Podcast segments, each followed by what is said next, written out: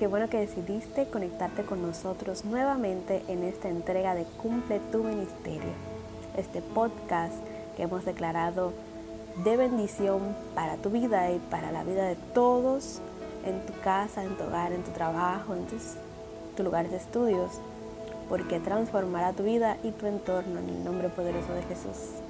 Este momento de intimidad con Dios y su palabra que has decidido apartar, declaramos que será la llave que abre las puertas de bendición para ti y todos los que amas, en el nombre poderoso de Jesús. Hemos estado estudiando el libro de los Salmos y Dios ha sido muy fiel, ha dado palabra, aliento, ha transformado nuestra manera de vivir, de pensar y de hacer las cosas.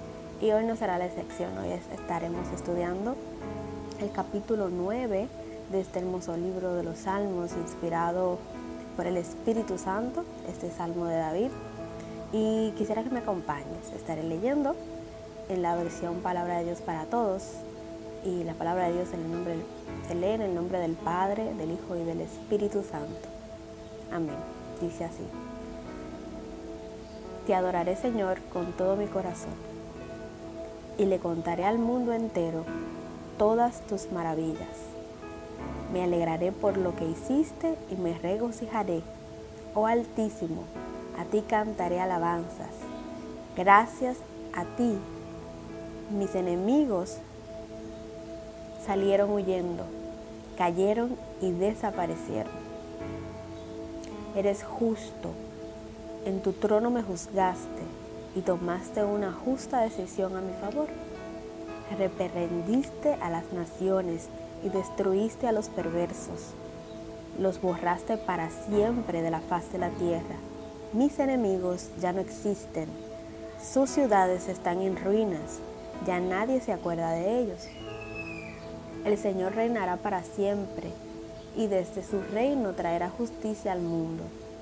Él juzga al mundo con justicia, juzga a todos por igual. El Señor es el refugio del oprimido cuando más lo necesita. Dios es su fortaleza. Que los que conocen al Señor confíen en Él, porque Dios nunca abandona a los que buscan su ayuda. Canten al Señor el rey que, vive en Sión. Entre las naciones cuenten lo que ha hecho.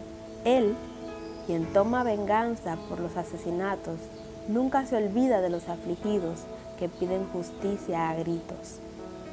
Señor, ten compasión de mí. Mira cómo me persiguen mis enemigos. Tú eres el que rescata de las fuerzas de la muerte. Sálvame y te alabaré en las puertas de Jerusalén.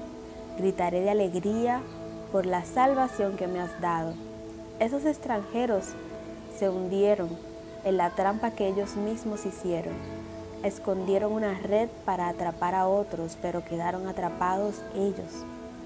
El Señor se dio a conocer, Él hizo justicia. Los que hacen el mal caen en la trampa de su propia maldad. Los perversos irán al lugar de los muertos, así como las naciones que se olvidaron de Dios, porque Dios nunca se olvidará de los pobres y se cumplirán las esperanzas de los que no tienen nada. Levántate, Señor, no dejes que, que hombres débiles se crean invencibles. Júzgalos con toda tu justicia, que las naciones sean juzgadas en tu presencia. Señor, aterroriza a las naciones para que entiendan que no son más que simples mortales. Amén. La palabra que tenemos para esta mañana es una, una declaración de exaltación de lo que Dios es, de lo que el Señor es y lo que Él hace por nosotros, de cuál es su esencia. El rey David declara en una adoración de todo corazón lo agradecido que está con Dios y su justicia, que sus juicios para con él y para con los que lo afligían a él fueron justos y que anhela que siga haciendo justicia.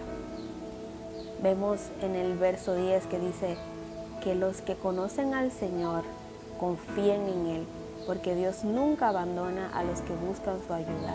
Y esta palabra eh, me encantó, me impactó cuando la leí, porque siento que es la palabra para, para ti para mí en este, en este día. Debemos recordar siempre que debemos confiar en Dios. En otra parte de la palabra eh, también dice que si no dudamos de que somos salvos, eso nos protegerá como un yelmo, como un escudo a nuestro alrededor nos guardará. Y aquí el rey David nos lo repite, dice que debemos confiar en Dios porque Él nunca abandona a los que buscan su ayuda. Y precisamente lo que dice en la segunda parte, debemos siempre buscar la ayuda de Dios porque independientemente de las soluciones que podamos ver en nuestro alrededor, si la voluntad de Dios no está ahí, ya que le pertenecemos a Él, eh, no se va a dar. Pero qué belleza es confiar en Dios y saber que independientemente de lo que venga, será la solución de parte de Dios y no tener esa duda de será o no será, porque en realidad nuestra confianza está en Cristo Jesús, está en Dios el que todo lo puede. Y también el rey David se toma un tiempo para declararle al Señor que tenga compasión de él también. Aparte de que le agradece, le dice en el verso 13, Señor, ten compasión de mí. Mira que me persiguen mis enemigos. O sea, el Señor lo libró ya, pero también quiere que el Señor lo siga librando, porque es algo constante. Esto nos muestra de que hoy el Señor nos libró, pero mañana tenemos que tener ese tiempo también en intimidad y entregarle nuevamente al Señor nuestro día, lo que vamos a hacer, preguntarle si está bien. Debemos de las dificultades de ese día entregárselas nuevamente, no porque ayer oramos, hoy no lo vamos a hacer, sino que hoy también debemos de sacar ese momento y ante Dios, que es compasivo, que es misericordioso, entregarle nuestro día, nuestras preocupaciones, nuestras dolencias, nuestros anhelos, porque Él es fiel. Y también entonces dedica los últimos versos para declarar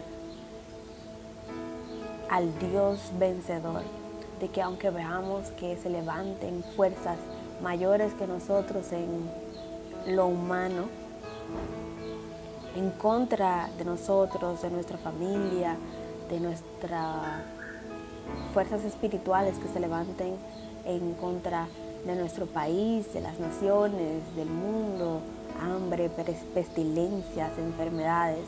Dios es más grande que todo y Él tiene el control de todas esas cosas. La palabra de Dios eh, en este Salmo 9 también nos dice en el verso 18, porque Dios nunca se olvidará de los pobres y se cumplirán las esperanzas de los que no tienen nada. Si hoy estás afligido, si hoy estás afligida, eh, estás en necesidad, te recuerdo esta palabra. Se cumplirán las esperanzas de los que no tienen nada. Si tienes necesidad de algo, si te falta pan en tu mesa, si tienes necesidad de un empleo, de lo que sea que tengas necesidad, el Señor cumplirá tus esperanzas porque confías en Él. Y gloria a Dios porque Él es fiel. Dios es fiel. Ese es el lema de mi vida y me encanta siempre recordarlo y, y repetírmelo a mí misma. Dios es fiel. Y en esta mañana eso es lo que quiero dejarte en tu corazón. Dios es fiel. Y lo que dice el verso 10, que los que conocen al Señor confíen en Él porque Dios nunca abandona a los que buscan su ayuda. Esto es Cumple tu Ministerio. Mi nombre es Keisy Ramírez y ha sido un placer compartir con cada uno de ustedes. Dios te bendiga y te vemos en una próxima entrega en el nombre poderoso de Jesús. Que tengas un día de victoria. Amén y amén. Hemos llegado al final del podcast de Cumple tu Ministerio. Esperamos sea de gran bendición y utilidad para